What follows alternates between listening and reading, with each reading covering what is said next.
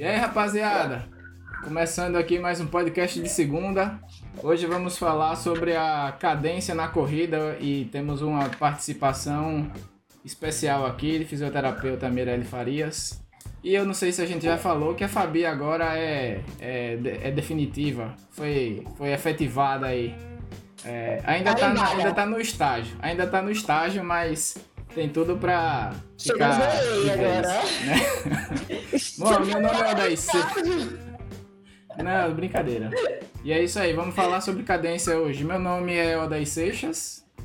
Eu sou a Fabi Moura. Eu sou brasiliano. Eu sou Mirelle Farias. E é isso aí, você tá no Triatlon de Boa e se estiver assistindo no YouTube, se inscreve logo aí para não esquecer. Se estiver ouvindo nas plataformas aí de streaming, aí coloca para seguir também para ficar sabendo, né, de todos os próximos episódios.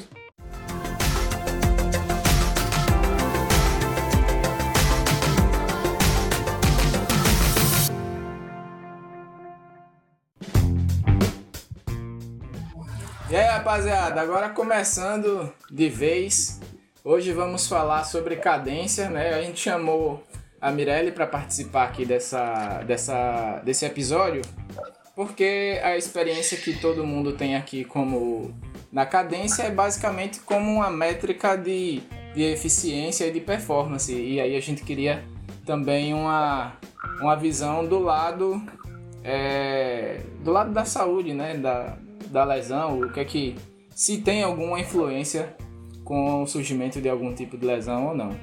E aí, é, como eu falei, todo mundo aqui é corredor e triatleta também.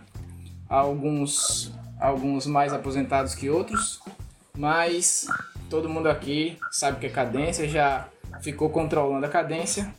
E para começar, eu queria que todo mundo falasse um pouco aí sobre como é que como é que é essa métrica, porque assim, a, a, gente quando entra no universo da corrida, principalmente, as coisas vão aparecendo aos poucos, né? Primeiro você só você calça o tênis e corre, aí depois você percebe que a camiseta de algodão queima, aí depois você descobre o que é pace, aí depois você descobre o que é ganho de elevação, cadência, e as coisas vão aparecendo à, à medida que você vai juntando com outras pessoas que são mais experientes e no final você termina entrando ou num grupo ou numa assessoria, que aí essas, essas informações vêm, vêm mais detalhado, né? Eu, eu não sei exatamente em que momento, mas é, eu descobri a cadência, eu nem, eu nem sonhava em entrar na, na assessoria né, de triatlo. Foi, faz muito tempo isso, que eu comecei a correr em 2011. Foi 2011 que eu comecei a correr para emagrecer.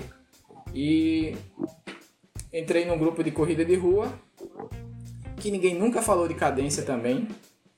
Na verdade, assim, os treinos que a gente fazia era assim, a gente corre, aquece um pouquinho, aí acelera e quem não aguentar vai ficando no caminho. Era assim o treino.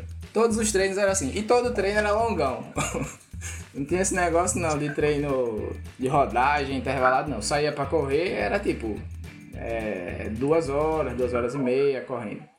E aí eu assisti um vídeo do daquele canal é, Corrida no Ar, que é do Sérgio Rocha, aquele carequinha, falando sobre cadência, que ele tinha lido um livro, aquele Nascidos para Correr, e, e lá eles estudaram uma tribo, é, eu não lembro que tribo, eu não li o livro, que eles corriam longas distâncias e que mais, e mais adiante conseguiram, é, comprovaram com a equipe, né, tiraram a média que a, a, os 180 passos por minuto era o, o, o, índice assim da eficiência na corrida, né?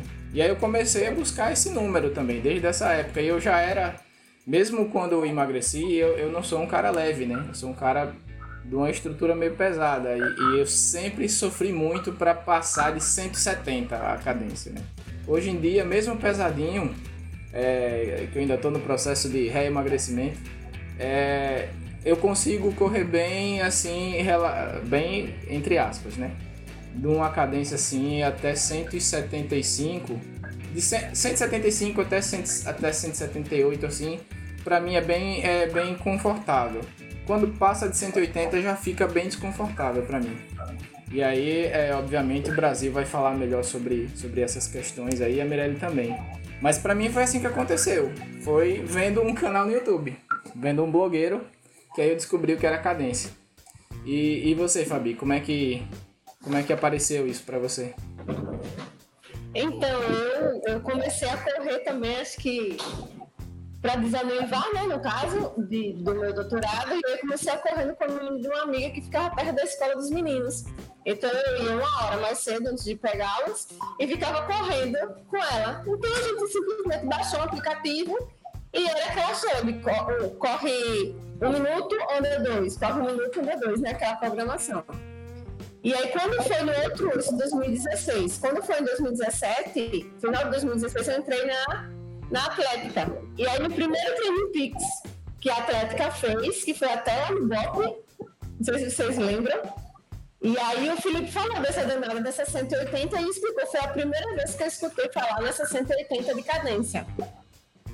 E aí, a partir de então, tinha um relógio que não marcava cadência, era um relógio mais antigo, era só é bem, Garmin bem mais antigo, então eu não sabia. E aí depois quando eu comprei o, o, o, mais recente, né, eu fui olhar essa danada dessa cadência. E aí fui fazer a pesquisa para hoje. A primeira vez que eu tive cadência marcada foi em 2017, em julho de 2017, que eu marquei. Foram 9 quilômetros e eu fiz 166 de cadência com um pace de 5,58 e passada de 1,02. Então a minha passada era mais curtinha e a cadência era maior. Hoje em dia, a minha cadência ela ficou bem mais alta. Hoje eu faço, em média, no longão, uma cadência de 184, 186. Ou seja, eu ganhei 20 né, é, de cadência. Baixei o pace e a minha distância da passada não, não alterou tanto. Ela varia entre 1,9 e 1,12. 1,9 e 1,12. O que mais alterou mesmo foi o número de passadas. Eu importei, é, no caso, importei não, eu aumentei o número de passadas, mas a, a amplitude não ficou tão, tão distante. Agora, uma coisa que depois eu quero até falar com o Brasil, para ele, ele já pensando aí nas coisas que ele vai explicar para a gente, como muda essa questão de cadência em relação a uma corrida normal, que você vai só correr, ou uma corrida que vem logo depois da bike, né? No, caso, uma corrida de duathlon ou de é, triatlon mesmo. Porque eu percebi, por exemplo, que na minha corrida do Iron, o primeiro quilômetro, primeiro, os dois primeiros quilômetros que eu saí da bike, a minha cabeça foi para 190. Ou seja, era Aquela coisa é porque bem, você, bem, bem, rapidinha mesmo. É que você vem com a. Tá desligado o teu áudio. É porque você vem lá no ritmo da bike, aí a, aí a perna é quer acompanhar. É, exatamente. É mais ou menos isso. É. Aí é bem interessante, aí você sai com aquelas perninhas parecendo o Papaléguas, e aí depois você vai uniformizando. Essa mesma corrida, por exemplo, que eu comecei com 190, 200, eu terminei com média de 180. Então, ou seja, foi chegando numa, num equilíbrio no meio da corrida para frente. Já uma corrida que é só a meia maratona, por exemplo, eu faço uma cadência de 184.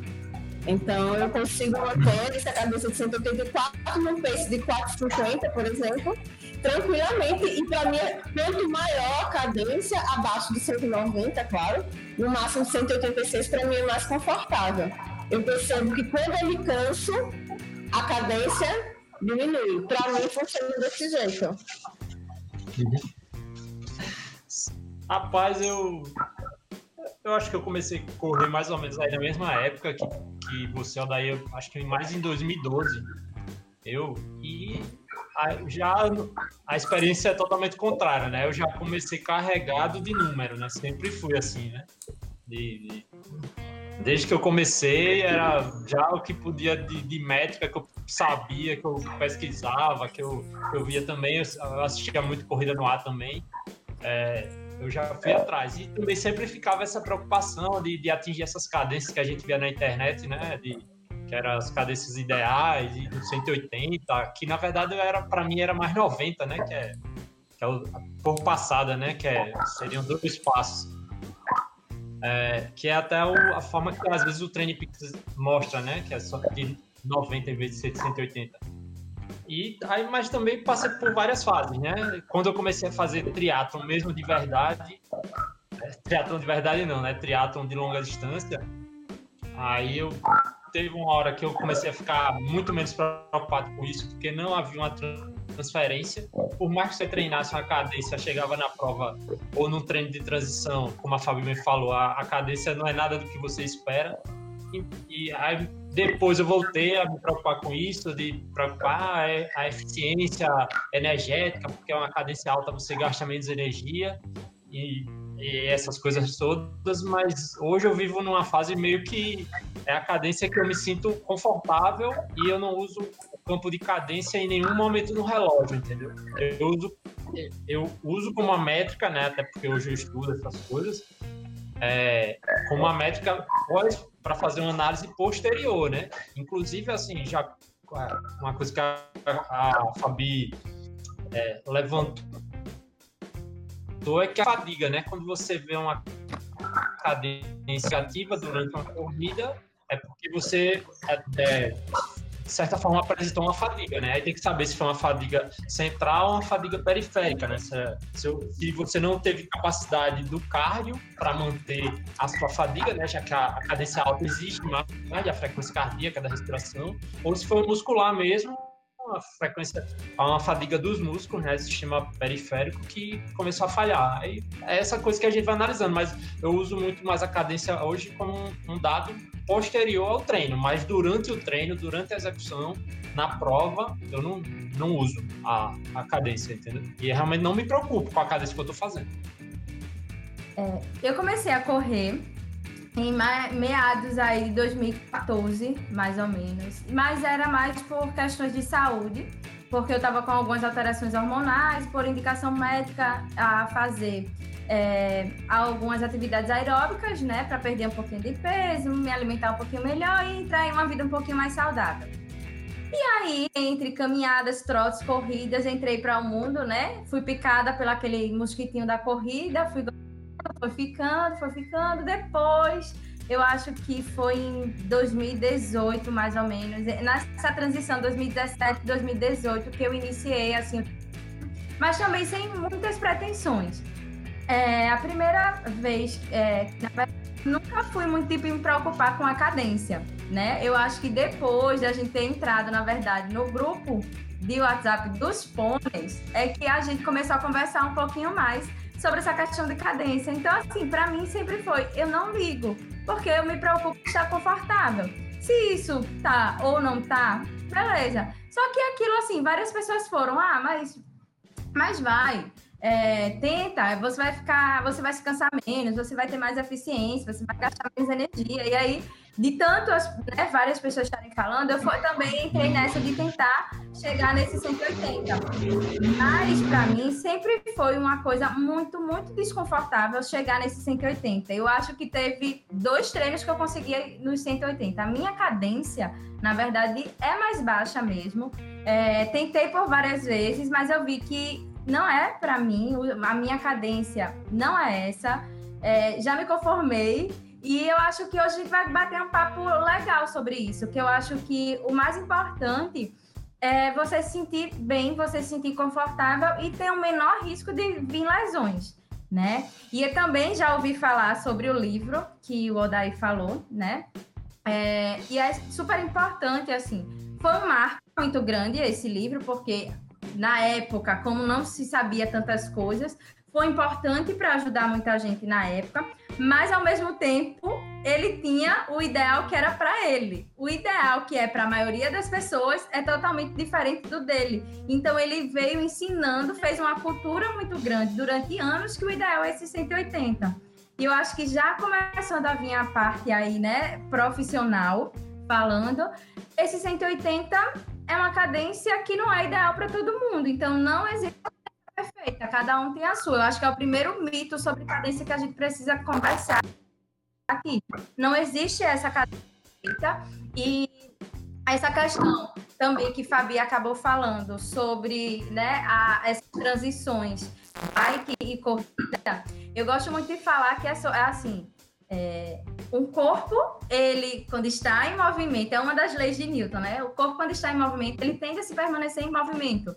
Então, é mais ou menos por essa lei de Newton aí que a gente começa a andar um pouquinho mais rápido, né? Tem uma cadência um pouquinho, uma velocidade maior quando a gente faz essa, os primeiros minutos, né, da transição bike corrida. E é normal, o seu corpo, o seu cérebro está entendendo que aquela velocidade alta da bike é a velocidade que você vai imprimir na corrida. Então, o comecinho é normal, mas depois você vai tentando encaixar. Show de bola. E é, eu, eu acho que. Eu não sei em que momento é, começou a, a, a, esse número mágico, né? 180. Porque até, até pouco tempo atrás é, é, realmente todo mundo falava isso, né? Tipo, você só, você só vai economizar. Aí, tipo, aí tem um cara de um metro e meio, tem um cara de dois metros, tem um cara de 50 quilos, tem um cara de 90 quilos, aí todo mundo vai correr igual, assim, entendeu? É, eu, eu lembro até. É, na verdade.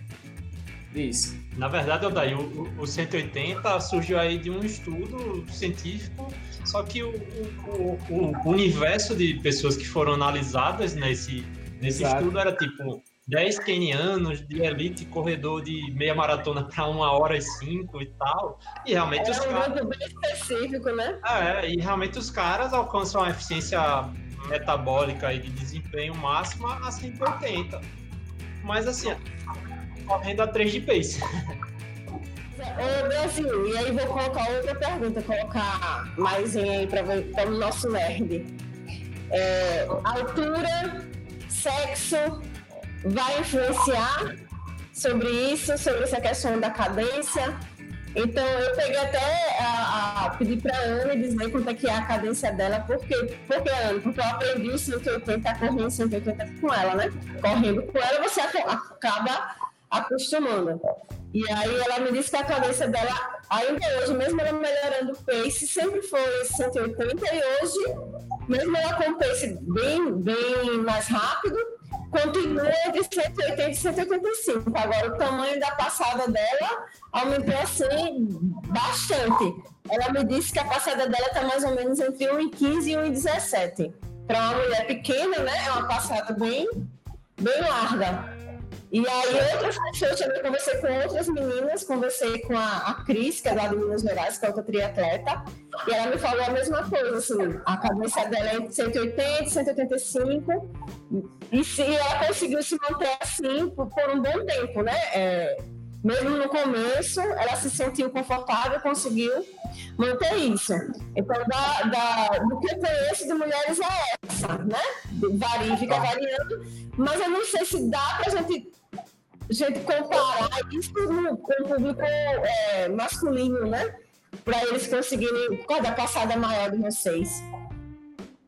Seguinte, assim, eu só queria até fazer uma, uma referência a uma coisa que falou. Ah, normalmente a gente começou a se preocupar com cadência quando formou um grupinho, né? Acho que foi a Miranda que falou do, dos pôneis, né? De vocês.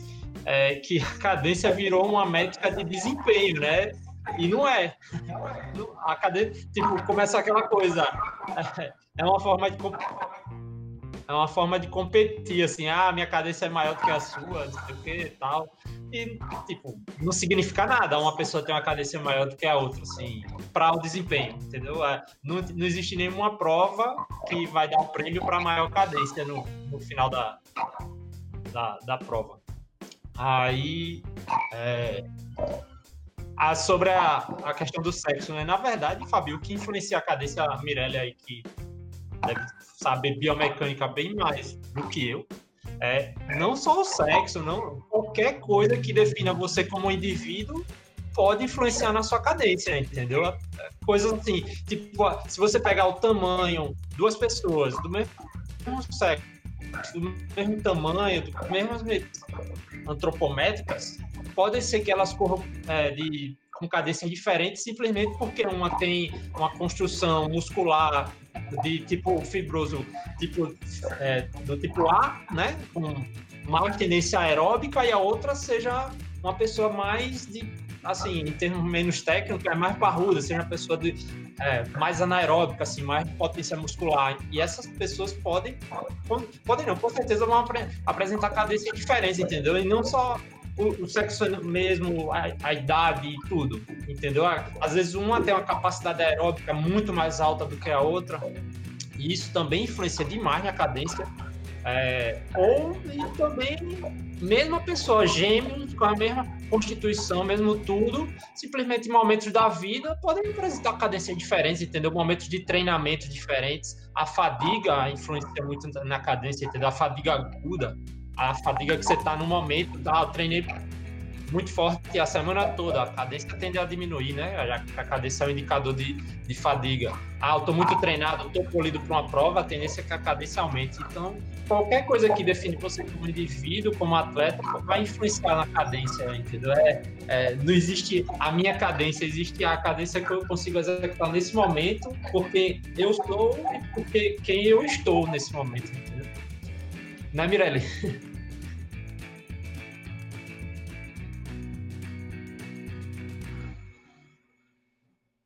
Me? Oi, Joia. Então, o que é que eu acho que tem também muito a ver? Claro que tudo isso concordo com o Brasil, mas também uma outra coisa que é super importante, e aí eu até botei aqui, você colocou mulheres né, com a estatura é, mais baixinha é, como referência. E, na verdade, uma das coisas que tem mais a ver com cadência hoje, em comprovando, é a velocidade e o comprimento do passo. Porque, e aí vai depender da sua altura. Claro que pessoas maiores, de uma estatura maior e com o tamanho da perna maior, ela vai ter uma tendência, e aí é uma tendência, não é todo mundo que tiver a perna maior, que tiver pernas longas, vão ter, vai ter uma largura de passo maior que os baixinhos eles vão ter uma tendência maior a ter uma largura de passo, comprimento do passo maior. E aí tendem a ter uma cadência menor. E que a cadência e a, o comprimento do passo, eles vão aumentando com o aumento da velocidade. Então, é, é, tem até uma fórmula, né? Da cadência, é, comprimento de passo e velocidade. Eles, os três eles estão interligados. E isso até a gente falar também em desempenho e até é, quando a gente fala em possíveis lesões que o atleta pode vir a ter, a gente é a primeira das, das três coisas que a gente tem que perguntar. Tá, né? Que geralmente, ah, porque a, minha, eu entro com o calcanhar, meu, é, meu contato inicial é com o calcanhar, é com o antepé, eu vou ter uma chance maior de ter isso, eu vou ter uma chance maior de ter aquilo. E na verdade a gente tem que começar a pensar que a cadência ela tem muito a ver também com a velocidade que a gente está, né? Geralmente, a gente quando tem uma, uma velocidade menor, a gente tende a ficar com a, uma cadência menor.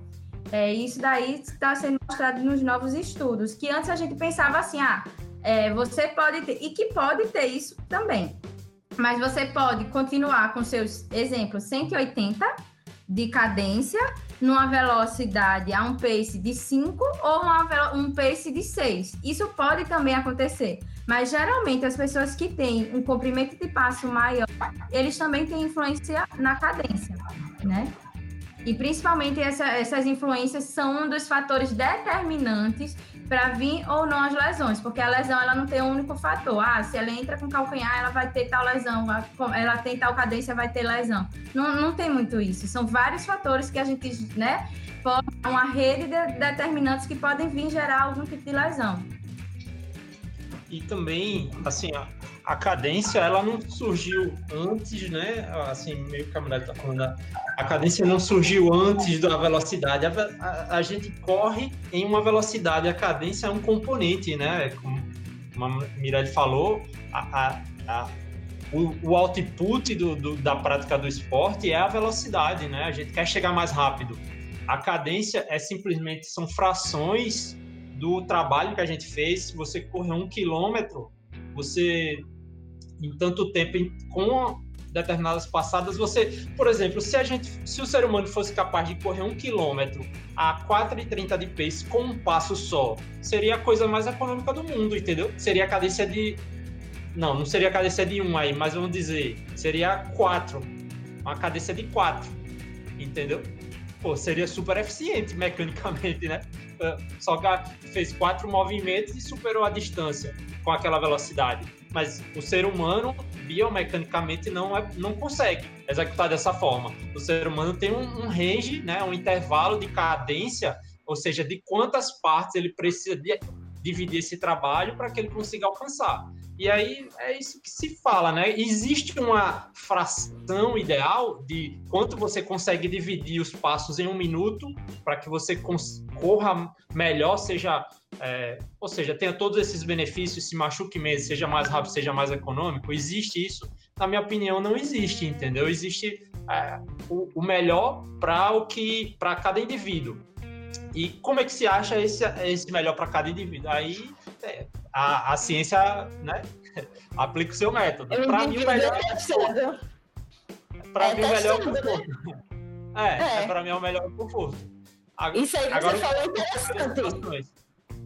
Eu, eu, assim, tem uma, tem uma metáfora, viu, Fabi? Assim, você chega em casa com 20, é, 20 quilos de 20 sacolas de compras, pesando 20 quilos. Você tem a opção de levar todas elas de uma vez você tem a opção de levar dividido, tipo, fazer cinco viagens, de, com cada um com 4 quilos, você tem a opção de fazer 20 viagens com um quilo só. Então, o que é que você opta? O que é que é mais confortável nesse caso? Qual é a sua cadência, entendeu? A cadência seria a quantidade de viagens que você dá. Você pode fazer uma, uma cadência de 20, você pode fazer uma cadência de um só, só que para fazer um só, você vai carregar mais peso de uma vez só, entendeu? E é mais ou menos essa corrida. Se você baixa demais a cadência, obviamente você vai ter que é, gerar mais força para se deslocar para frente por passada, entendeu? É, essas coisas é, eu acho assim, eu acho que o ser humano é um ser é, é uma máquina, né, como às vezes se diz, tão fantástico, tão adaptável, mas que assim, por mais adaptável que a gente seja, é, é, o ser humano sempre dá um jeito de achar a sua própria eficiência, assim, sempre vai, é, você tende a sempre fazer o que é mais eficiente.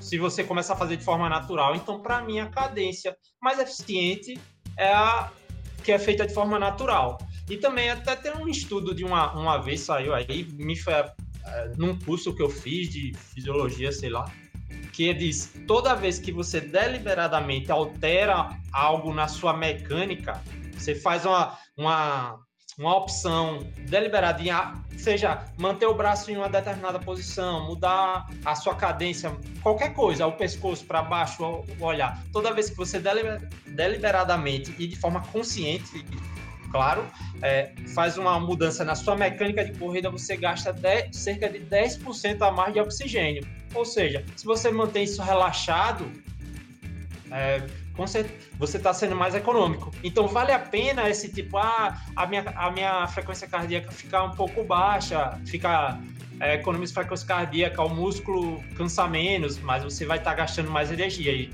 aqui a gente está falando de triatlon, né, o objeto principal do podcast, você precisa de energia para chegar no final, né? Quanto mais econômico, melhor. Então, é, são, é, são peças de um quebra-cabeça que é, tem que analisar, né? É, se vale a pena você treinar, se você no final vai conseguir manter a cadência que você treinou, que quase ninguém consegue, entendeu? É, não é tão fácil assim como escolher um número e programar lá e, e executar, né? Infelizmente não tem a corrida não tem erg mode, né? Como tem no rolo, né? Que você faz a opção lá e, e, o rolo deixa você fazer certinho. Na corrida não tem isso, né?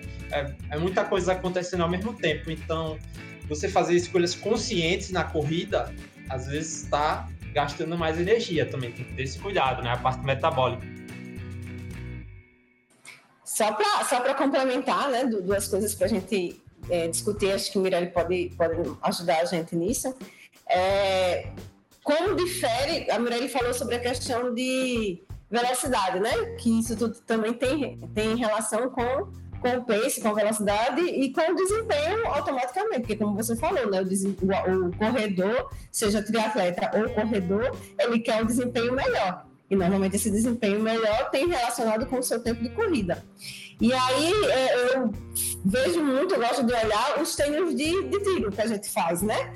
Quando a gente faz os treinos de tiro e a gente vai olhar a cadência, que acontece né, naquele, naquele tiro de 200 metros, 400 metros, 600 metros, você percebe que a sua, aquelas bolinhas azuis e vermelhas do Garmin né, ficam bem longe da linha média e você aumenta bastante essa cadência e ao mesmo tempo, o que, é que acontece? Por você imprimir uma velocidade maior, você também cansa. Então, automaticamente fica tudo, tudo misturado. Eu não sei até que ponto a gente vai poder fazer uma. Vou agora puxar, falar de ciência mesmo, de uma técnica, né, de uma análise estatística, que consiga separar velocidade, cadência é, frequência cardíaca, a ponto de isolar esses três e dizer quanto que cada um pode contribuir e qual a métrica de cada um que vai contribuir para o seu desempenho. Então, vai fazer que tipo de análise estatística para poder dizer isso. Por exemplo, para você aumentar o seu pace em 10%, você precisa aumentar a sua frequência cardíaca em tantos por cento ou a sua cadência em tantos por cento, como acontece, por exemplo, com relação à potência, que é relacionada com a força né, e com a o próprio giro. Que é isso é muito bem estudado, por exemplo, na natação, né? Você imprime maior giro, maior número de braçadas e maior força você consegue ter um melhor, um melhor desempenho. Então, como é que a gente vai poder, como é que a gente poderia ver isso, se não individualmente? E também outra coisa que eu queria que vocês falassem é esse famoso estudo, né?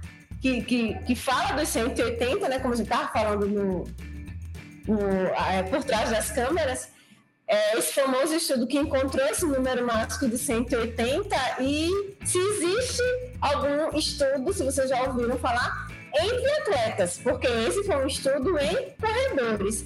E aquela história, o triatleta não tem como ser o melhor nadador, o melhor ciclista e o melhor corredor. Ele é um bom nadador, um bom ciclista, um bom corredor, ele precisa ser os três, né, de uma forma equilibrada. Eu acho que vai ter sempre um um dos esportes que, que melhor você consegue se desempenhar, e às vezes varia conforme a, a prova, é natural que isso aconteça, mas não tem como pegar um, um, o que é feito para o corredor e trazer para o triatlo e querer colocar a gente para correr igual aos kenianos que, que, que fazem aqueles aquelas velocidades fantásticas com aquelas passadas que parece que tem 3 metros de, de distância, né?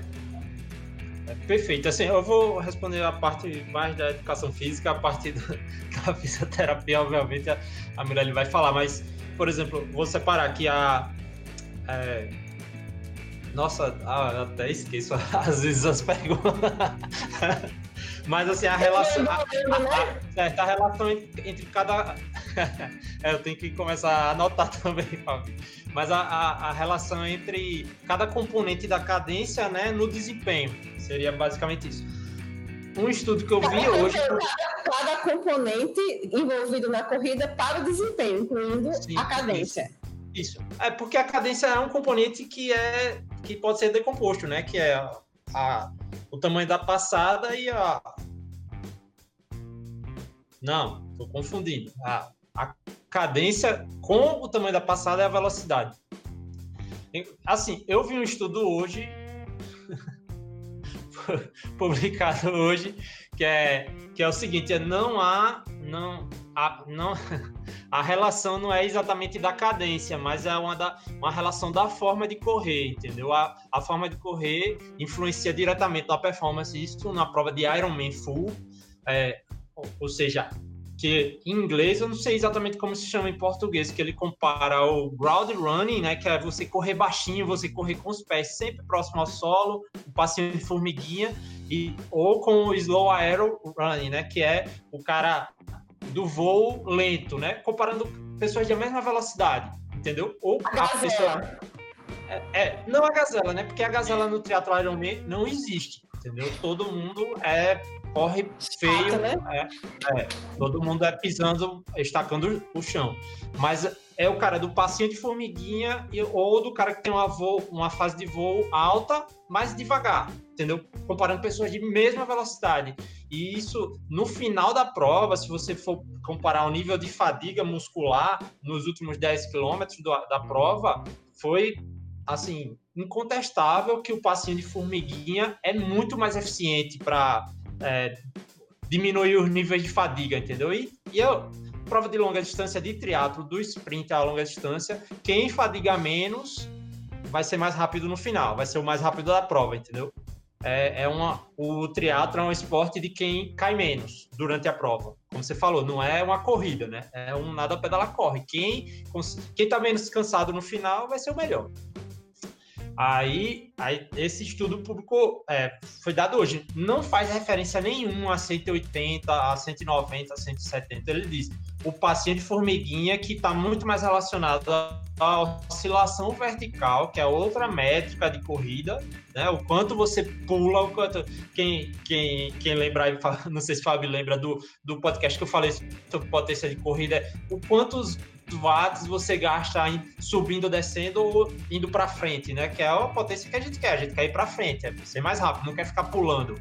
Você pulando para cima, você está gastando energia, mas você não está se deslocando, você está ganhando tempo. É, é quanto mais para frente, então. Ou seja, o passinho de formiguinha faz a gente se deslocar para frente, gasta menos energia, entendeu? É isso, mas número. Agora, a cadência é uma forma indireta da gente conseguir chegar a determinados lugares, né? Como a, a Mirelle já falou, é, é uma forma, se a pessoa tem uma cadência de 160, talvez, né, ela tende a ter forças de freio, né, na corrida, na aterrissagem muito alta. Isso é um fator de lesão muito alto. Ele vai pode desenvolver isso muito melhor. Quanto mais você freia, quanto mais o seu pé está em contato com o solo, mais suas chances são de se machucar e você perde desempenho porque você está freando, você não está indo para frente. Então, a cadência é um instrumento de forma indireta de você melhorar esse aspecto da corrida da pessoa, entendeu? A pessoa que é, corre freando, se você pedir para ela aumentar a cadência, vai melhorar a corrida, isso aí não tem dúvida, entendeu? Mas não é que a cadência, tal número de cadência vai ser melhor para ela, ela vai simplesmente melhorar porque ela vai estar tá aumentando a cadência. Porque o que existe assim não é o número, mas é você aumentar a cadência que você está hoje, ou você diminuir a cadência que está hoje. E aí o treino intervalado, para mim, para o triatleta é o melhor educativo que existe. Eu desrecomendo qualquer é, qualquer educativo desses que se vê pelo YouTube e tal, que são aplicados para corredores serem aplicados a triatletas que estão querendo melhorar a corrida no triatlo, porque são movimentos que não há transferência para a corrida do triatlo. Então, você no triatlo você não, não joga o seu pé na bunda, você não tem a, a mesma a, a flexão de quadril para subir o joelho alto. Você não faz isso no triatlo, você quer manter a corrida de formiguinha, a corrida do passinho, entendeu? No, na prova, entendeu? Quer ser rápido, econômico. E esses esses educativos são feitos para corridas que não têm o desgaste do, do, do, pedal antes, né? De 40, 20, 40, 180 quilômetros. Então, é, é, a corrida do triatlo apresenta um aspecto totalmente diferente do, do, da corrida normal, né? É quase outro esporte, né? Um, uma frasezinha meio clichê assim, é quase outro esporte. Tem gente, eu mesmo só gosto de correr com as pernas cansadas. Me dou muito bem. Quem vê meus vídeos de correndo assim é é o passinho de se eu tiver 4,30 passinho, se eu tiver 5,30 é o passinho, se eu tiver quebrado para 7 é, é, outro, é o mesmo passinho, entendeu? Eu tento ser o máximo econômico possível. É, então, é isso. A, a, no triatlon é diferente da corrida, os educativos não se aplicam e as métricas também têm que ser relativizadas. Assim, o que existe é se você consegue manter a sua cadência, entendeu? Mas não ficar focando em número, assim, eu acho que vai ser até repetitivo essa coisa de que o número é exato é, é meio, assim, inútil, né, na minha opinião. E aí, Mi? Nossa, ó, o meu caderninho agora encheu de, de detalhes, assim, para precisar tocar, porque é muita coisa mesmo agora. É, realmente, essa questão da cadência é bem, como o Brasil falou, né? Velocidade, cadência tem, tem muito a ver, a questão do comprimento do passo, existe a fórmulazinha que liga uma coisa à outra. E o que é bem importante nessa questão, assim, de é, fase aérea, por exemplo, né? É, a gente deslocar para frente, a gente se desloca para frente, a gente não precisa se preocupar também muito em se, é, se deslocar para cima, porque quanto mais se deslocar para cima, né, a gente mais vai perder tempo, mais vai perder eficiência e aí vai dificultar e facilitar também é, a ter algumas mudanças nas posturas. E aí pode ser um dos fatores que podem vir a sobrecarregar alguma região que, junto com outros fatores é, predisponentes, podem gerar algumas lesões. É, então, essa fase aérea a gente também tem que se preocupar. Mas como é que está acontecendo? Quanto maior, eu acho que a, a, principal coisa que a gente deve se preocupar não é a cadência. É, talvez a melhor coisa, a principal coisa que a gente tivesse é, que se preocupar seria o contato, principalmente o contato inicial e quanto tempo é o seu contato no solo. Porque imagina, quanto mais tempo você ficar no solo, é, quando a gente. A gente tem o sistema de molas, né? Toda vez que a gente coloca o impacto né, no solo, é, vai ter o retorno, como uma mola. Igual a molazinha de criança quando brinca, né? É, ela toca, volta, toca, volta. E toda a carga que a gente, que o corpo vai exercer no solo, ela vai retornar em alguns locais. E aí, dependendo da forma que esse pé entra, vai sobrecarregar algumas, né? Vai aumentar sobrecargas em algumas regiões. Então, a gente meio que assim, vai escolher o que para sobrecarregar? Porque de alguma forma vai ter, porque é um movimento cíclico, é uma massa sobre um corpo que vai estar ali. É, tem uma carga e vai responder, tem uma carga e vai responder. Vai ter um pouquinho de sobrecarga em alguma região. A gente precisa também se preocupar se o indivíduo está preparado para receber aquela sobrecarga. Então, ah, ele tem um padrão inicial de contato inicial que é com retropé. A gente já sabe que esse retropé ele vai sobrecarregar a panturrilha, principalmente o solear, que quase ninguém se preocupa, né? Todo mundo, quando vai fazer o fortalecimento, a maioria das pessoas, quando vão se preocupar com fortalecimento de panturrilha, é, eles se preocupam em fazer daquele jeitinho, né? Para cima e para baixo, os dois pés, subindo e descendo, subindo e descendo, subindo e descendo. Quando é que a gente usa isso de forma funcional em alguma corrida? Seja a corrida típica de corredor e a corrida típica do triatlo. Em nenhum momento a gente faz isso de forma funcional. Eu acho que hoje a gente precisa começar também a quebrar paradigmas em relação até aos fortalecimentos, né? É, o fortalecimento de academia ele é legal, mas ele muitas vezes, muitas vezes, e aí que bom que existem profissionais que estão começando a se atualizar e pensar de outra forma é, sobre é, formas funcionais de fazer o fortalecimento e trabalhar também com movimentos neuromusculares, né? Um fortalecimento pensando na, é, na eficiência da corrida e na prevenção, nas possíveis prevenções de lesões. E aí tem que ser individual, porque as, é, Mirelle tem um padrão de pisar com o antepé. Fabi, exemplo, tá, Fabi? É, entra com retropé. Eu estou sobrecarregando, né, com, me, com, essa pisada do antepé, a, toda a região é, da frente do meu pé, e aí eu vou ter poss possivelmente uma chance maior de ter algum tipo de lesão na região da frente do meu pé e você possivelmente na região da sua panturrilha. Então, sobre essas sobrecargas que eu acho muito mais importante a gente se preocupar que literalmente com a cadência, porque ela vai ser uma métrica. E quando a gente pensa em cadência, a gente pensar em cadências para cada pessoa, é, a gente pode começar sem se preocupar muito, mas sempre tá ali olhando. Ó, geralmente eu mantenho nos meus treinos longos tanto. É, geralmente nos meus treinos de tiro, minha cadência tende a aumentar e o comprimento do passo também tende a aumentar. E é tanto, vai ali de vez em quando sempre olhando. É uma das coisas a se preocupar, mas não é a principal coisa. De longe é a principal coisa. Principalmente, eu acho que o que a gente deve se preocupar é o tempo de contato com o solo. É, e a outra coisa, quando é que a gente deve treinar ou não essa mudança de cadência? Porque às vezes é necessário fazer esse treinamento. Só que para fazer esse treinamento, a gente tem que lembrar que atleta quase nenhum atleta vai querer começar a fazer isso. Porque o ideal é a gente mudar a passada, é, mudar a cadência, e aí vai ter que é, mudar um padrão todo que ele tem de corrida. Se adaptar fazer essa Se adaptação. Isso significa Quando... diminuir desempenho? Não necessariamente. Precisa diminuir volume. Pra hum. ir... Eu estou falando do desempenho. Eu estou falando de desempenho, Mirelle, porque aí eu vou, vou trazer uma situação que acontece na natação, né? É, o Brasil, a gente treina com o mesmo treinador, com o Júnior, e aí o Júnior, ele sempre diz uma coisa pra, pra gente, né? Acho que o Brasil já deve ter escutado muito ali naquele cantinho. Que quando a gente aparece para nadar, a gente já tem prova.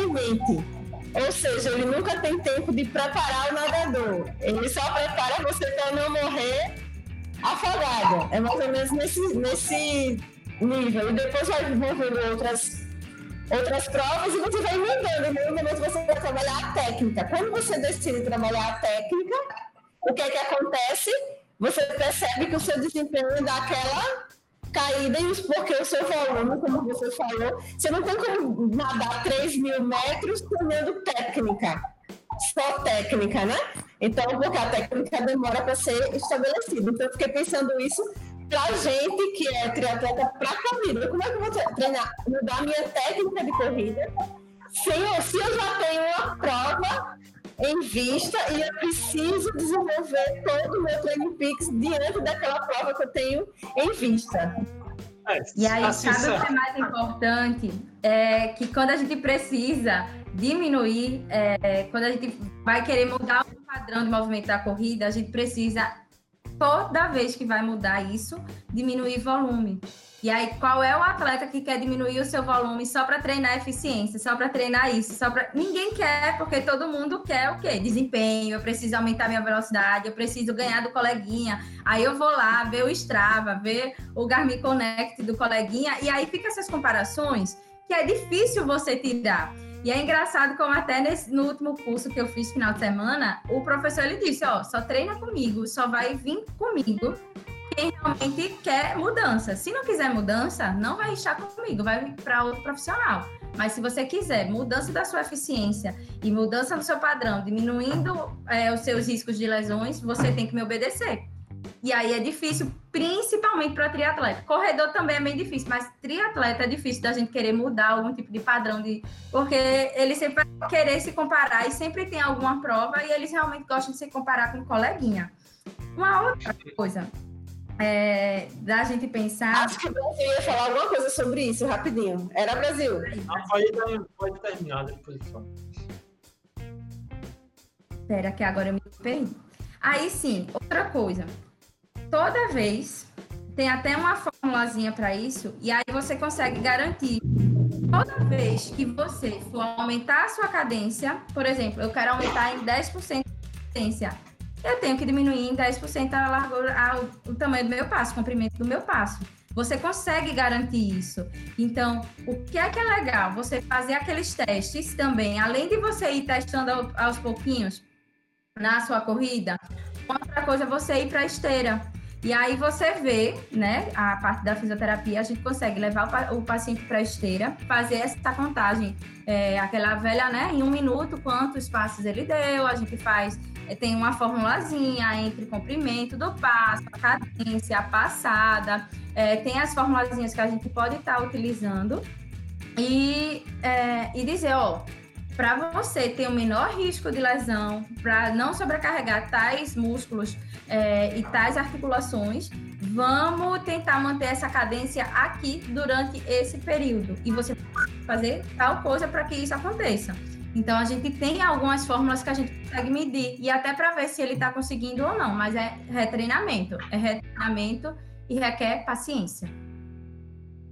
Fala, Brasil. É, é porque é aquela coisa assim. Eu, eu já vi uma frase, eu já, eu já vi um, um treinador mundialmente famoso, assim, ele falar, mas por que que eu vou aumentar a cadência e diminuir a largura da passada, assim? Entendeu? Você só, o, o, seria bom se a gente aumentasse a cadência e manter, né? Porque aí você passaria a ser mais rápido, né? Assim, coisa meio. É, é, aquela coisa que eu tava falando de você fazer uma mudança deliberada, né? Consciente, mesmo que seja supervisionada por, por profissionais, mas você tá exigindo um, um, gasto maior de energia que não pode ser desconsiderado, né? Em eventos. Se, se a gente tá falando de eventos de, de longa duração. É por isso que a gente tem que entender quando utilizar. E aí, quem é, é o paciente que a gente ideal para fazer isso? Geralmente os iniciantes que têm uma cadência menor que 170 graus. Eita, 170, né? Uma cadência menor que 170. E aí, quanto mais velho no esporte, não velho em idade, né? Mas experiente no esporte, menos a deve mexer, porque ele criou aquele padrão de movimento ideal para ele, né? É. Então, e principalmente de longas distâncias. E geralmente você não, que não é alguém de longas distâncias com em pouco tempo. Apesar de que hoje vem crescendo muito esse movimento de maratonistas, por exemplo, ah, é, eu comecei a correr, fiz 5 km, poxa, eu acho que dá para fazer 42. Daqui a um ano eu vou querer fazer 42. E esse movimento de fazer os 42 no primeiro ano de corrida tem aumentado bastante. E isso me preocupa, só que esses são os que poderiam a gente pensar em é, reduzir ou trabalhar esses padrões de movimento e trabalhar também a cadência. Mas a partir de três anos de corrida, a partir, né, cinco, dez anos, a gente não vai mudar, porque aquilo virou normal para aquela pessoa. É o princípio do quanto mais treinado, menos treinável, né? Exatamente. Aí, só que assim, voltando lá, tá vazando de alguém. O. É o teu, Mirelle. É, aí. É, você tá falando do, do, do, fortalecimento da academia, da, da, daquela coisa, né? Que eu, é eu sempre bato muito na tecla assim do, do da especificidade, né? Você, o fortalecimento tem que ser específico para a prática do esporte. Lógico assim, se a pessoa quer fazer academia porque gosta de academia, que não vai fazer mal, entendeu? Nunca vai fazer mal você tá, você fortalecer o seu músculo e tal. Agora, se você quer fazer um fortalecimento específico, é, você pode pensar, hoje a gente fala muito já, né, quem, na parte do treinamento, que é o treinamento na própria modalidade, que é o fortalecimento na própria modalidade. Por exemplo, existem treinos que vai lhe deixar mais forte correndo, existe vai lhe deixar mais forte pedalando, né? O, o, famoso Big Gear, né? Que é, é quase um treino de musculação em cima da bicicleta. O treino de, de ladeira é quase um treino de musculação é, para corrida, entendeu? Ah, não sei se a Mirella concorda, mas, por exemplo, para treinar essa, esses músculos que ela falou aí, nada mais específico do que você fazer um treino de subida forte, entendeu? Subir uma subida de 5 minutos, entendeu? Ritmado, entendeu? Um treino de, de, ladeira. Tendo cuidado na hora da descida, né? Porque machuca muito. Mas são treinos específicos que vão lá, lhe dar força específica, entendeu? Então, o treinamento é, caminha muito para essa parte, né? De fazer o fortalecimento específico. E. É, natação com palmar. É, pronto, natação com palmar também, ou com paraquedas também, entendeu? É, é, é, você colocar sobrecarga, né, de forma a, a fazer a pessoa gerar mais força no movimento. É, mas é isso, a, a, a, parte de treinamento também se preocupa muito com isso. Tem, eu, por exemplo, o Brad Sutton, né? Eu acho que eu já citei ele hoje, ele fala muito isso. É, os atletas dele, né? Que é só, por exemplo, para citar um, a Daniela Riff, né? Multicampeã, maior atleta de Ironman na última década, ela é Big Gear o tempo todo, entendeu? É Big Gear e corrida em subida, entendeu? É força, é força específica, força específica o tempo todo, entendeu? E aí, aí sim ela tem as estruturas musculares super desenvolvidas para a modalidade. Ela não quer ter a, a panturrilha mais, mais desenvolvida lá do de alguém que faz musculação, ela quer ter a panturrilha mais forte de uma corredora, entendeu? Aí, e para o triatlon, isso, né, que a gente chama de endurance muscular, é você ter a força, mas não a força para gerar uma potência máxima, uma força para que você aguente é, a duração do evento, aguente treinar, entendeu? É, aguente manter a fadiga, né? Quando você começa a recrutar fibras musculares, fibras musculares e as fibras vão se fadigando, mesmo no treino leve, né? A gente pensa que o leve não fadiga, mas dependendo do treino, a, porque é aquela coisa, né? A fibra muscular ela é recrutada sempre a 100%, né? Ou tudo ou nada. Você usa uma, usa duas, usa três, assim, é, fazendo redução de número, né? Da escala. Você usa três, usa quatro. Então você precisa treinar esse, esse tipo de, de, de essas fibras para que ela aguente. Aí, e como é que isso se relaciona com a cadência, entendeu? se a pessoa tem a cadência baixa, não é um número específico, mas se ela tem a cadência baixa, se ela põe sobrecarga muscular, entendeu? Nessa a, a fase de voo longa, é, com a freagem muito alta, entendeu? Ela tem uma tendência a fadigar mais rápido, entendeu? A parte muscular. Por outro lado, ela não sobrecarrega tanto o cardiorrespiratório, porque precisa de menos movimento, entendeu? É, então, a cadência tem essa, essa coisa também do desempenho, né? A parte metabólica, a parte fisiológica, que é o que é que é mais, o que é que eu, o que é que eu vou abrir mão? Eu abro mão da frequência cardíaca durante a prova ou eu abro mão do músculo, entendeu? Aí é uma balança, é uma balança. Entendeu? Só que, como eu falei, se você fizer uma opção consciente de mudar a sua mecânica de corrida, você vai estar tá já automaticamente gastando mais energia. Então, é sempre voltar automático numa prova de triatlo a cadência sempre vai ser estranha, né? Ah, no começo, porque você leva, como a Mirelle falou, leva a inércia do movimento da bike, né? Você tá ali a não sei quantos minutos ou horas girando as pernas a, uma determinada cadência, você vai sair com aquela tendência. Então, só que você tá treinado para aquela, aquela cadência, entendeu? Ah, a pessoa, como você falou, não sei se foi um exemplo seu próprio, Fabi, mas você treina sempre a 180. Quando você sai para pedalar no meio iron, para correr no meio iron, a sua cadência está a 190. Ou seja, você está se desgastando.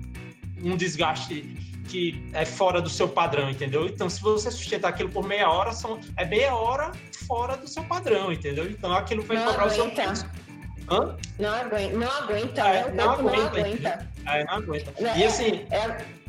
no, em termos bem é, no mundo prático mesmo, todo mundo tem uma tendência entre atleta de longa distância, meio Iron ou Ironman, a correr com uma cadência maior. Por quê? Porque você passou horas fadigando é, glúteo, quadril, entendeu? Ou seja, você não vai conseguir a mesma extensão de passada quando sair para correr. Do, do, tiro intervalado, do seu longão que você fez com, com o quadril descansado, entendeu? Você vai sair muito encurtado pela posição aérea que a gente fica na bike. Então, você tem que.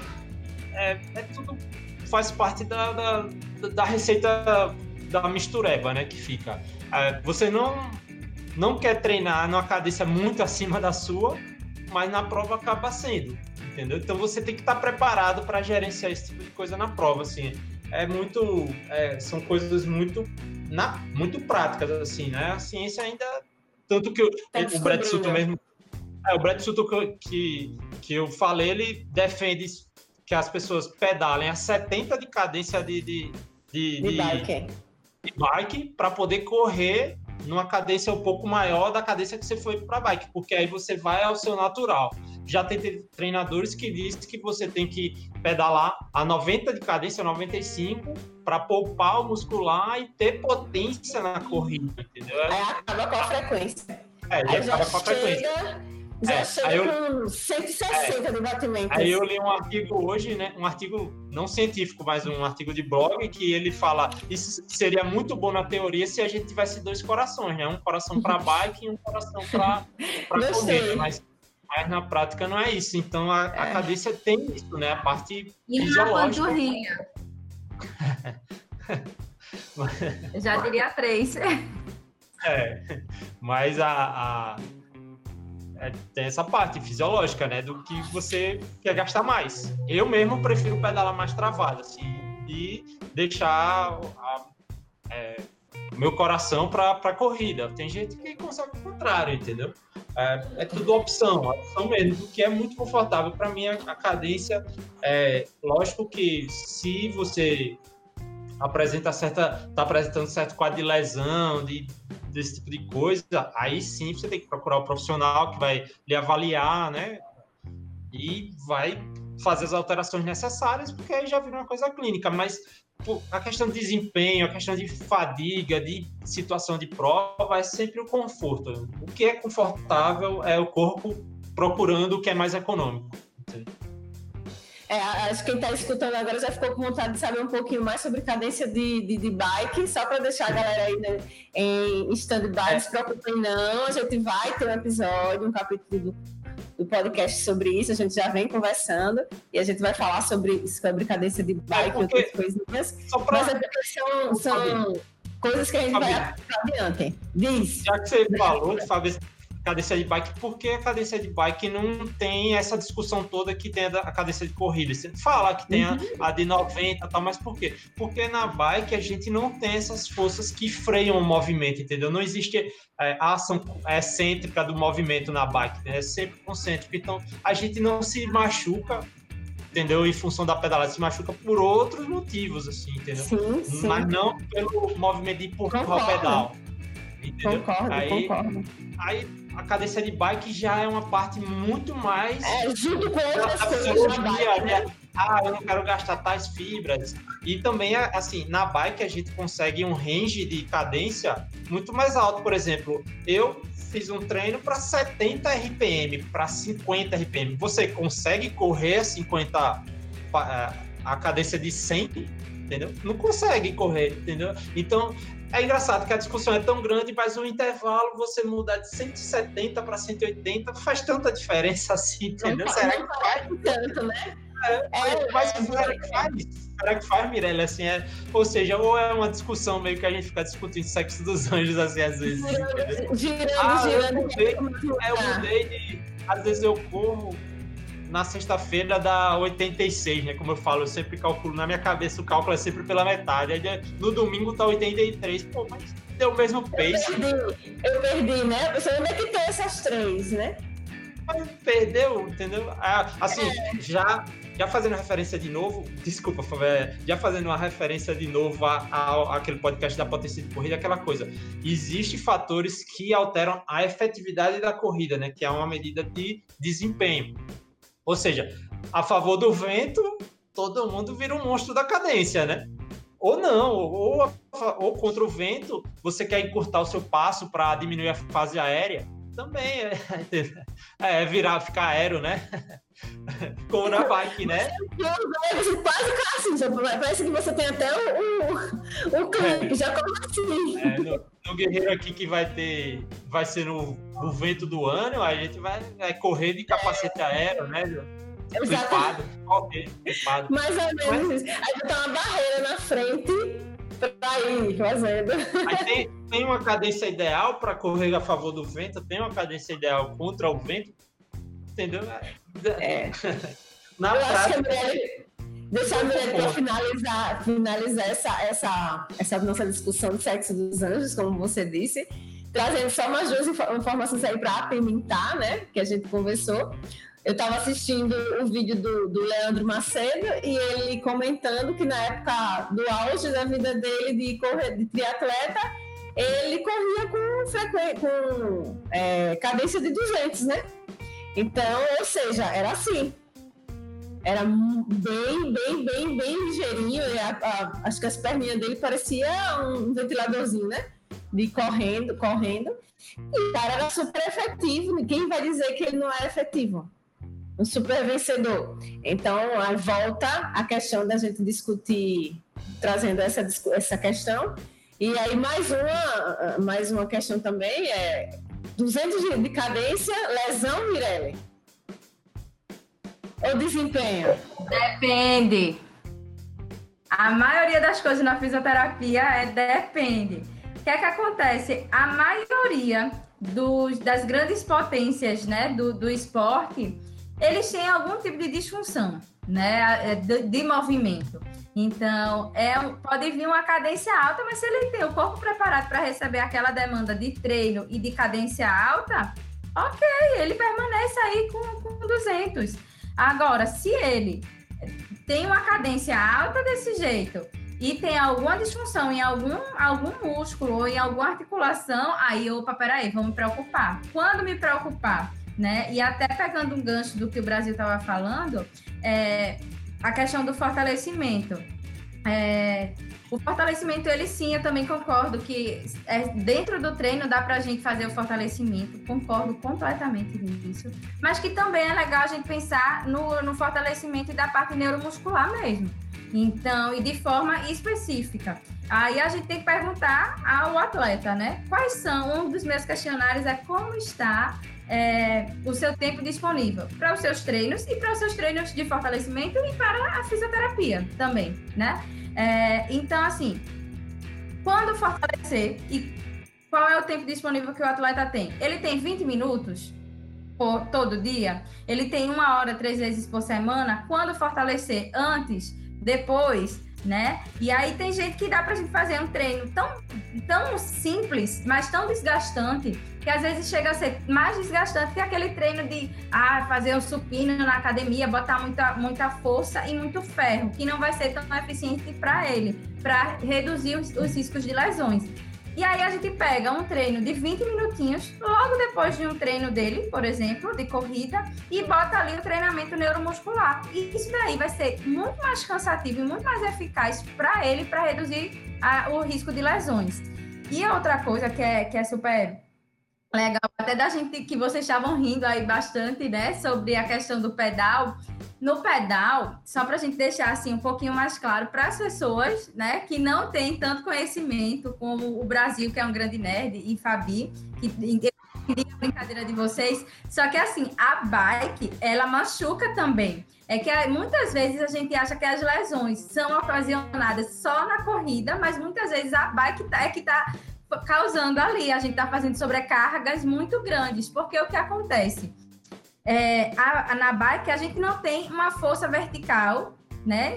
Uma força vindo vertical tão grande como acontece na corrida. Então, por isso que a corrida, em relação ao pedal, machuca mais. Mas existem, muitas vezes, quando a gente está pedalando, a gente acaba fortalecendo a região anterior da perna, da coxa.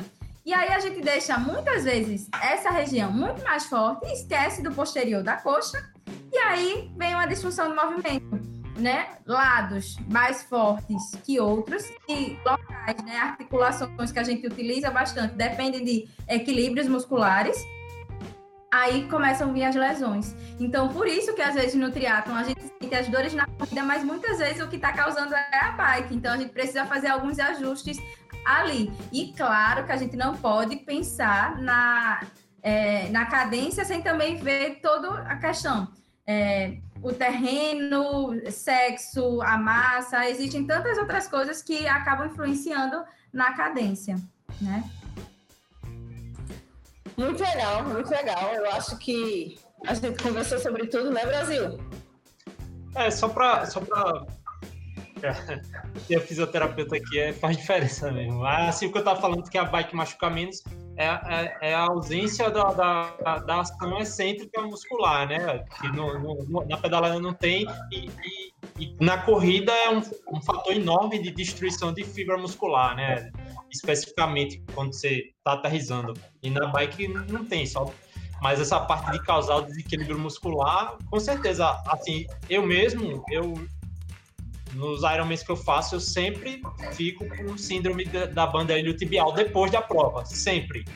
Isso, com certeza, é a bike, entendeu? Não é a corrida né? que causa tá?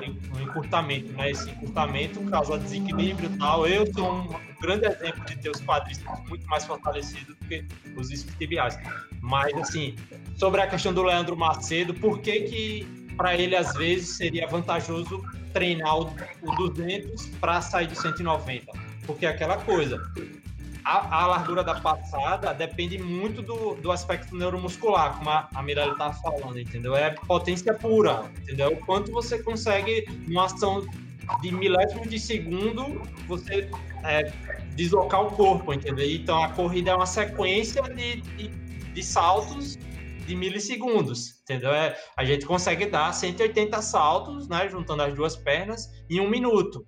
Então, às vezes um atleta desse, ele tá tão desenvolvido, já tá tão no teto dele da capacidade neuromuscular que ele não vai conseguir, por mais que ele treine, ele não vai conseguir, assim, gerenciando o risco, obviamente, porque ele pode treinar mais, mas para ganhar um centímetro a mais de passada, mas será que vale a pena o risco ou vale a pena aumentar 10 de cadência, entendeu? É, é aquela coisa da balança. Então, para ele aumentar o pace dele, aumentar, ser mais veloz, ele opta por aumentar a cadência, entendeu? Eu até participei uma vez de um curso que o cara, que o, a pessoa que estava apresentando a palestra, ele fez todo mundo entrar no Garmin Connect, pegar a corrida que tinha feito no dia anterior e citar a cadência e a largura da passada. Ele diz, ó, e o pace.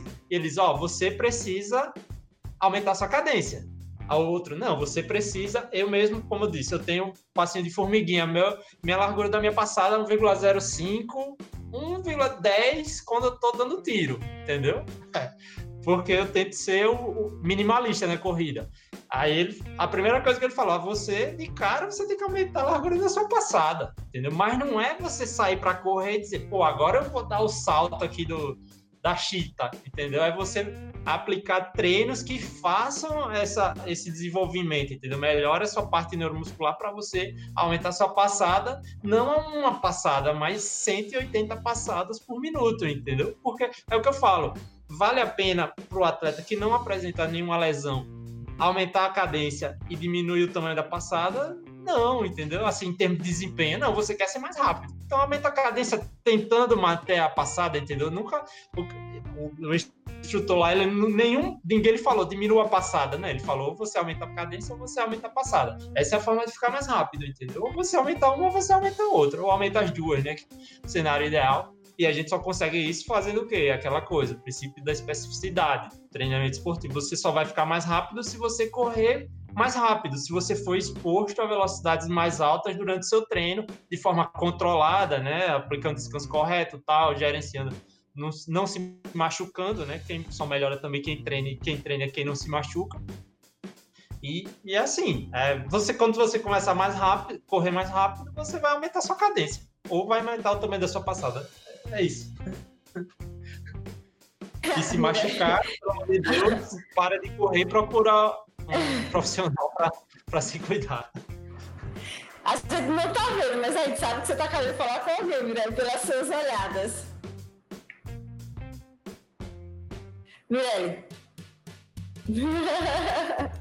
então, é, eu acho que aí a, o Adaí vai dar uma cortadinha, né, pra gente ver se precisa falar mais alguma coisa. O que é que vocês acham? O que é que você acha, Brasil?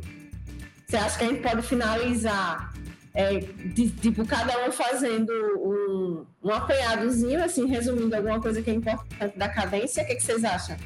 Tipo, se você fosse dizer uma coisa sobre cadência, aí, por exemplo, eu, cadência individual. Aí, se fosse um resumo do episódio, assim, o que ficou para cada um.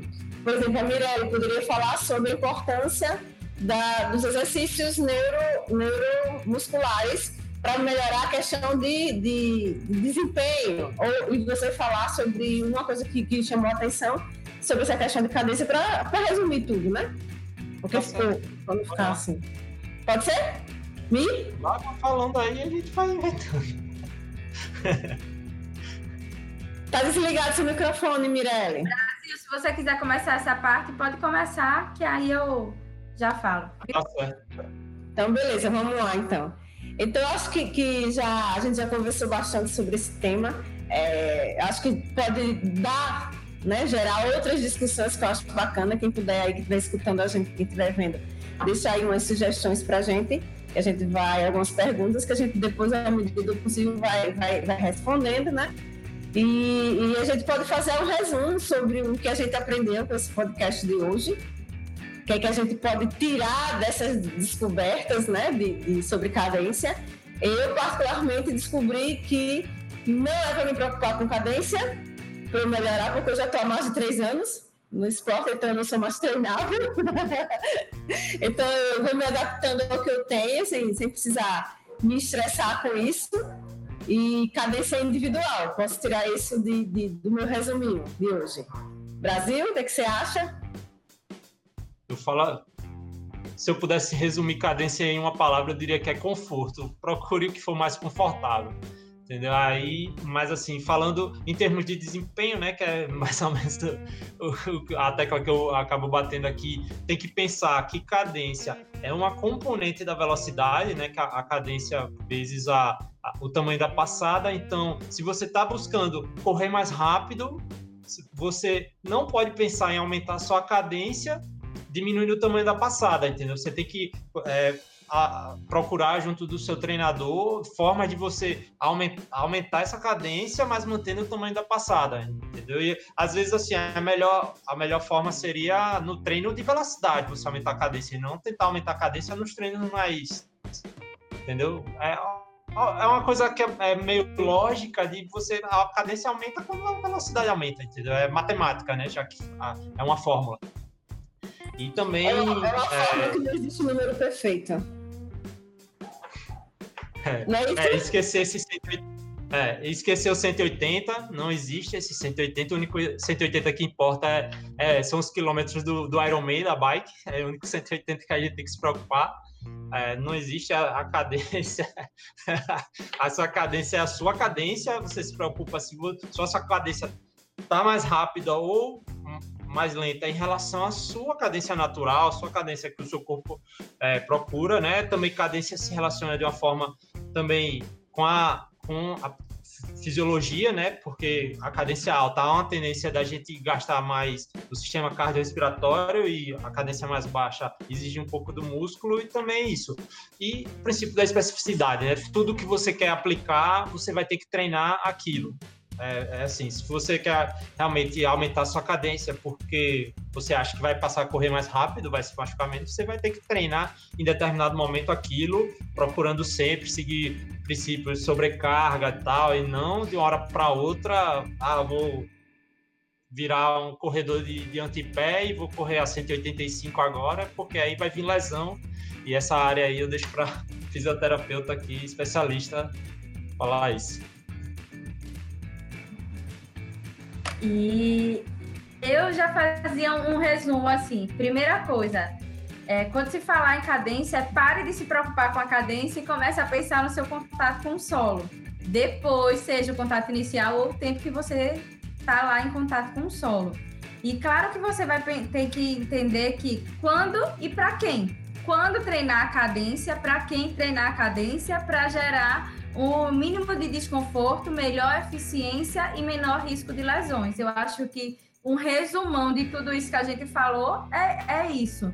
É, e claro, é, existem diversas formas de ir treinando, só que a gente precisa entender que é individual, cada um tem a sua, e quando, é, quando para quem. E acho que foi gostoso demais participar. É, primeira vez que eu estou participando com vocês, fico muito feliz por, por esse convite. Espero que venham mais. Já estou aqui me convidando para vir outra vez. A gente tentar aí organizar nossas agendas para participar novamente. Sempre que tiverem aí essa necessidade, podem contar comigo. Olha, eu quando participei como convidado, eu disse, pode me chamar sempre. Na outra semana eu virei fixo. A Fabi, a mesma coisa. Não se surpreenda. Aí, viu? Mas de qualquer forma, pela colaboração é fantástica. Valeu mesmo, vida ali. Eu, Foi fantástico, Brasil. Outra coisa que eu aprendi, eu começar a anotar, viu, Fábio? Porque realmente manda cinco perguntas e eu realmente não consigo lembrar das primeiras perguntas lá, mas já, já vou trazer o simples caderninho aqui para deixar anotado. Ó, tá o vendo? meu já foi melhor, uma dica, ó. É dessas que, é, que dá pra gente apagar, ó. Eu consigo escrever e depois eu mesmo consigo apagar aqui depois. Aí já facilita. Desculpa, Mirella, gente não chegou nesse nível, não, desculpem. Eu, como nerd, eu vou achar algum aplicativo aqui que eu vou fazer. Isso, é isso disse, ele é nerd. Ele vai ter, vai ter um, um, um endnote aí da vida para ele anotar todas as coisas que ele quer. Eu vou passar vergonha com o meu quadro. Eu já vi. então, é, Mirella, a gente quer agradecer demais. É, é, daí tem um probleminha no áudio, então a gente quer te agradecer por ter vindo, né? Falar em nome do Triatlon de Boa. É, minha primeira vez aqui como fixa, né? Não como convidada, então parafraseando o Brasil com gado. pode ser que né, você volte bem mais vezes, pode ser que é verdade, é certeza que você volte mais vezes. Então, agradecer bastante, foi bem proveitoso, eu aprendi muito, como sempre. Espero que todo mundo tenha aprendido também. Quem não, não conhece a gente, clica aqui, né? No, no inscreva-se aqui no canal. Inscreva-se também no podcast, como diz a Daí. Deixa um curtir, coloque um comentário, compartilhe com seus amigos e siga a gente. Beijos. Se cuide, valeu, Mirelle, fisioterapeuta top das galáxias. Valeu, nosso nerd. Um beijo, tchau, tchau. Pronto, acabou.